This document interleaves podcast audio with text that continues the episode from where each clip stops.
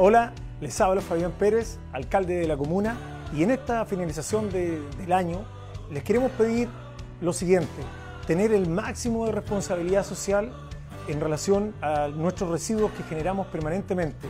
También mucho respeto por el entorno, en la medida que seamos y tengamos hábitos de limpieza vamos a respetar el entorno natural.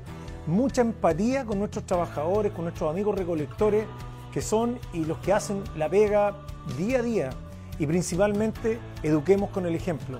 Necesitamos tener una actitud y hábitos en relación a nuestros residuos de toda la, la basura que generamos a diario.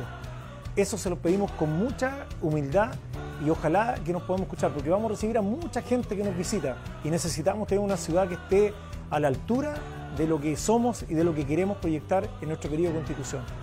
Por esa razón, no olvidemos que Constitución lo hacemos todos y todas.